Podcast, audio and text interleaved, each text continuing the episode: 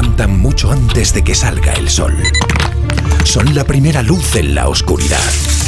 La antorcha que abre camino al nuevo día. Están comprometidos con la información. Son la España que madruga.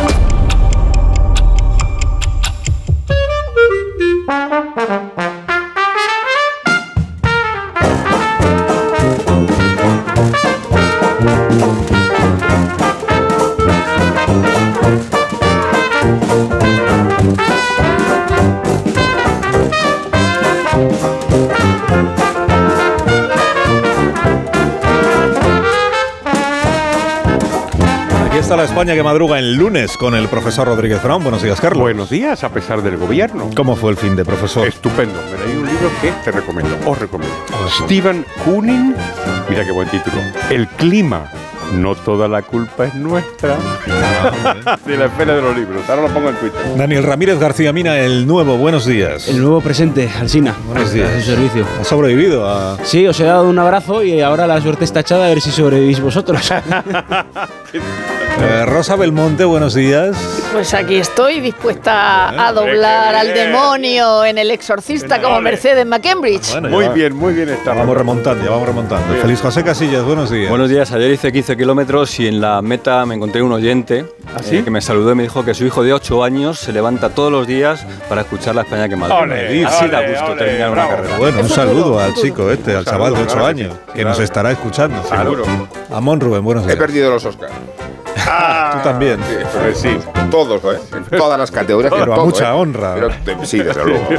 Lo hablamos luego, si quieres, en tiempo de tertulia. luego, en tiempo de tertulia. Tertulia de tertulia. Bueno, y viene Caño a la tertulia, que ahora que ya sabe que hay otras ceremonias de entregas de premios de cine en otros lugares del mundo, podremos comentar. Minuto. Venga, minuto, Y minuto. hablamos de las cosas. La España que madruga. Donde Alsina. Bastante tarde. Son Bastante. menos 20 las 8, una menos en Canarias, y hay siete preguntas y media para iniciar el lunes. La primera de las cuales es... Os lo pregunto a los varones de esta mesa, con excepción de los varones de origen argentino. Y se lo pregunto a todos los oyentes masculinos españoles que nos estén escuchando. No digo que seáis violadores, pero ¿sois bastante violadores? La segunda... ¿O no es ese acaso el punto de vista que trasladaba la reflexión, bueno, he dicho reflexión, de la ya impagable y a la vez muy bien remunerada secretaria de Estado Pam Pam? Los hombres no necesitan el registro civil para ser violadores, lo son y desgraciadamente en nuestro país lo son bastante. Bastante. La tercera. El varón es para Pam un género o una plaga que debe exterminarse. El Ministerio de Igualdad tiene muy poco sentido de la igualdad. La cuarta. 19 años se cumplieron el sábado. Ahora bien, lo del ENCEM entonces no fue un atentado. Habla Mónica García. Es un día para recordar a las víctimas, a sus familiares, a los heridos y a todos aquellos que sufrieron este terrible accidente. Y también es un día para recordar eh, nuestros servicios públicos. Muy Qué bien. barbaridad. La quinta. Profesor, viene a saberse que A Nadia ver. Calviño condecoró a Tamames hace unos meses. Sí. Estamos seguros de que el nonagenario economista no es un agente secreto del PSOE, la moción de Santi. ¡Dale, Ramón! dale, dale. La sexta. 10 años cumple hoy Francisco como sumo pontífice. Le reconocéis el mérito que supone haber sido el papa de los ateos y no porque los haya convertido. La séptima. ¿De verdad Félix sigue el Barça en primera división? Sí. Y la media, que es la última. Entraremos en combate a un nivel que ningún piloto vivo ha visto jamás. Ni siquiera él. Si piensas aquí arriba, estás muerto. Créeme. ¿No os parece una injusticia que Top Gun ¡Viva Tom Cruise! Sí, que sí. Vamos a los periódicos de esta mañana de lunes. ¿De Pues- qué tratan hoy los diarios, Dani? Ya tenemos fecha para la moción de censura. Ramón Tamames, el mejor de los Ramones, por delante de Valle Inclán Gómez de la Serna, se enfrentará a Pedro Sánchez en el Congreso de los Diputados entre el 21 y el 23 de marzo. Lo cuenta el país en su portada esta mañana y además, en contra de una especulación que recorrió los pasillos del Parlamento, eh, asegura esta información que será el propio presidente quien responda al economista. Ya no quedan entradas, solo en reventa. Faltan por descubrirse algunos detalles, como por ejemplo, dónde se sentará el candidato a la moción. Vox ha pedido que no tenga que subir y bajar a la tribuna cada vez que tenga que responder. La estrategia de Sánchez revela al país será dibujar dos Españas distintas, la del gobierno de coalición y la de la extrema derecha. Sin embargo, puede que esa estrategia sea totalmente ineficaz porque Tamames no tiene ninguna intención de representar una España de extrema derecha. El otro día concedió una entrevista al país donde se declaraba prácticamente contrario a Vox, un partido que definía como de extremosidades, levantó el teléfono y llamó a El Mundo, que publica hoy una nueva entrevista. Pensábamos que para remediar el desaguisado, pues vean el resultado. El entrevistador Jorge Bustos se pregunta al terminar si Vox votará a favor de la moción. Ramón Tamames dice, España es una nación de naciones. Luego añade, no he votado nunca a Vox, en el futuro ya veremos. También asegura que los de Abascal sus proponentes hacen un uso excesivo y partidista de la bandera de España. Sánchez, mientras tanto, ha diseñado la, entre comillas, Operación Yolanda en el podio. Lo leo en el español. Sánchez condiciona su estrategia a que Sumar quede por delante de Vox. El PSOE necesita el éxito de una candidatura que agrupe a todos los partidos a su izquierda para reeditar la coalición ya con Podemos desactivado. Ser tercero, ya lo sabéis, permite acceder casi con seguridad a escaños en aquellas circunscripciones en las que se reparten más de tres diputados. El Confidencial revela que en Semana Santa el presidente decretará el cierre de la agenda legislativa para centrarse en la campaña electoral. Leo un párrafo. Si para los cristianos estas fechas representan la pasión, muerte y resurrección de Cristo, en el caso del jefe del Ejecutivo se pretende buscar un punto de inflexión similar. Cuidado con estos símiles que los resucitamos de verdad. El presidente ahora en este instante acaba de convertir el huerto de la Moncloa en el huerto de los olivos. Y, y de Feijó también hablan hoy los periódicos, ¿no? Porque la moción de censura de Vox en teoría iba dirigida contra Feijó más que contra Sánchez. Esta mañana Feijó hace equilibrismo. La razón en su portada cuenta que acaba de dar otro golpe en favor del ala moderada. Internamente ha relegado a Carmen Navarro contraria a la ley del aborto. Sin embargo, añade El Mundo, eh, ha decidido otorgar libertad a sus varones para que sumen con Vox si no hay otra alternativa y sus varones responden claro, donde se sume gobernaremos. Por tanto, parece probable que el 28M nos traiga coaliciones de gobierno PP o Vox de igual modo que nos la trajeron los comicios de Castilla y León. Más que las declaraciones de Tamames, sería algo así lo que podría reavivar al presidente del gobierno.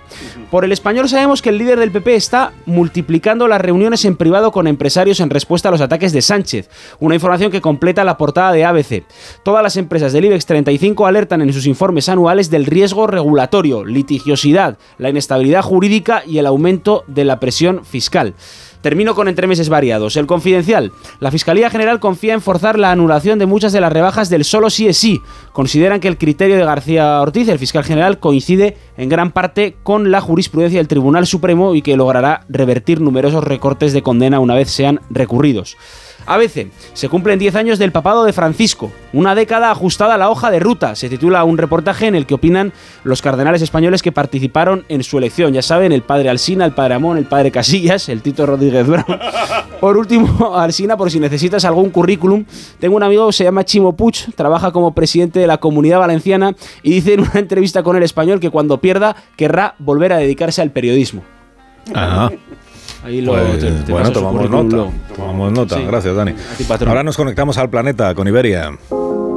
La clase business de la 350 nueva generación nunca se había parecido tanto a tu lugar favorito. Una cabina más amplia con mini suite para mayor privacidad y un asiento convertible en cama de 2 metros. Además, podrás disfrutar de nuestro sistema de entretenimiento más moderno. Iberia, cada día es el primer día. Más de uno. En la hoguera de Belmonte que arde esta mañana, Rosa. Pues en la entrevista de Bustos, Tamames dice que Sánchez le ha respondido que no ve oportuno cenar. Que tiene razón. Decía ayer en Vocento Roberto Lerchundi, que es el secretario general del PC Vasco, que Tamames siempre ha tenido un gran afán de notoriedad y quizá ha visto en esto una nueva oportunidad de marcar perfil, marcar paquete, no te digo. Sobre eso responde a Bustos, si es vanidoso.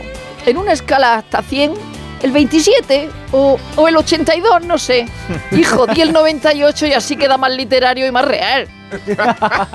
En papel del mundo hacen un traje Irene Montero. Titular, Pablo es el líder, ella es la jefa. Es muy trabajadora, incansable, dice Espinar. Eso da mucho miedo. Espinar, que es tertuliano, también dice que es un cóctel explosivo. La derecha la detesta, pero el nivel de rechazo entre los nuestros es brutal. Pero no termina de explotar.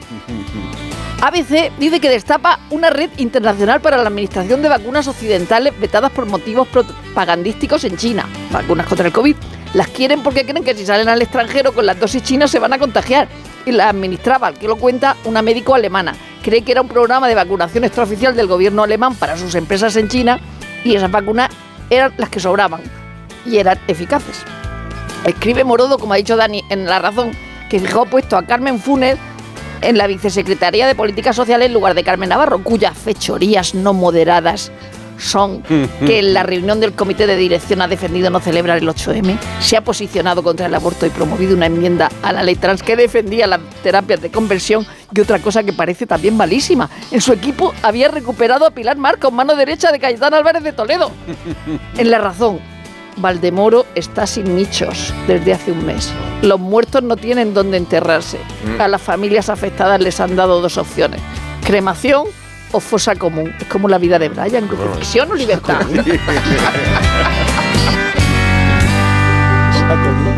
Ahora el despertar liberal con Carlos Rodríguez Brown. Y estas noticias de empresa hoy, profesor. Ya misma pasión, Iberdrola, Inditex, el DSA y Repsol disparan su liquidez, protección récord de las grandes empresas contra posibles turbulencias. En una editorial dice Expansión que hay inquietud empresarial por el riesgo político, además de la inflación, en fin, el freno al crecimiento es la cuestión de la incertidumbre regulatoria de un gobierno que lleva a gala haber modificado más de 200 leyes, como si eso fuera garantía de progreso.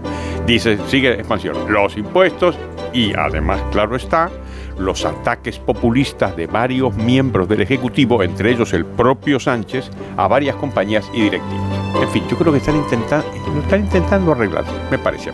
Cinco días, Naturgy acelera en, en renovables, Stellantis negocia traer a España los coches eléctricos pequeños, ACS va a construir un dique para submarinos nucleares en Pearl Harbor.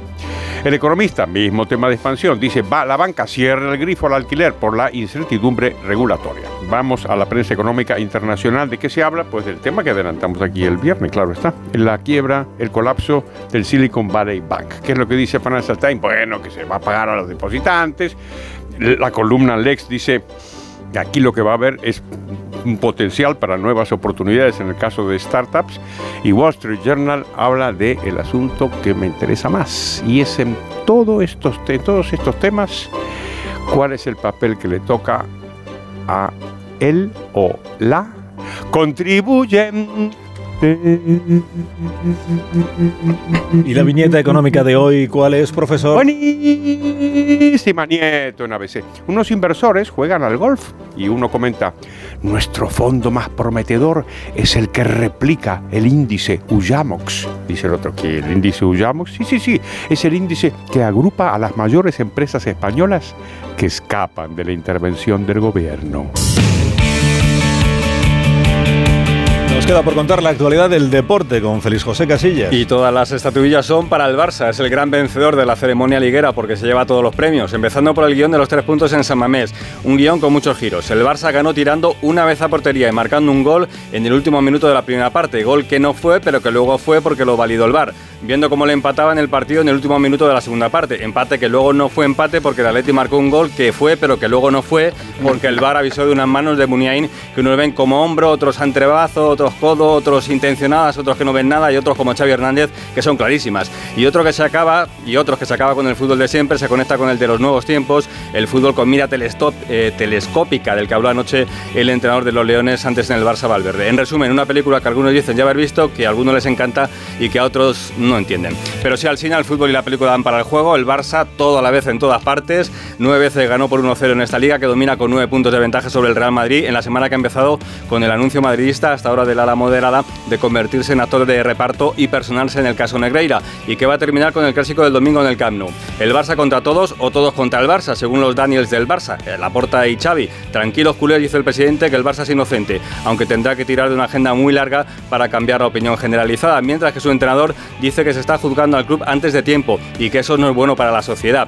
no tanto lo de los pagos o no de los jefes de los árbitros. Sorprendió el entrenador Xavi por el ambiente de hostilidad en un estadio que repartió billetes de colores azulgrana con la palabra mafia y con una banda sonora que decía a segunda, a segunda. Y otro título para esta jornada que deja Simeone, el entrenador del Atleti. Cuando se abre una puerta también se abre una ventana, lo que se entiende como que la película puede ventilar otras casas. El Atleti cierra la jornada esta noche visitando al Girona. Las almas en pena de la liga ganaron, respiran Sevilla y Valencia con sendas victorias que le sacan de la zona de peligro, sin novedad en el frente porque empataron Villarreal y Betis, Mallorca y Real Sociedad. El Real Madrid va a jugar Champions el miércoles, hay sorteo de cuartos y semifinales el viernes, la primera lista de Luis de la Fuente y qué bonito además Fórmula 1 en Arabia. Los tres de MotoGP, sin embargo, no han dejado buenas sensaciones para Mar Márquez a 13 días del comienzo del Mundial. Y que el estadounidense Scotty Scheffler le arrebata el número uno del golf a John Ram y que Carlos Alcaraz va a jugar esta próxima madrugada en Indian Wells.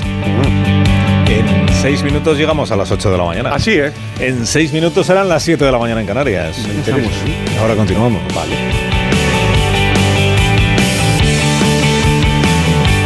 Más de uno en Onda Cero. Donde el Sina...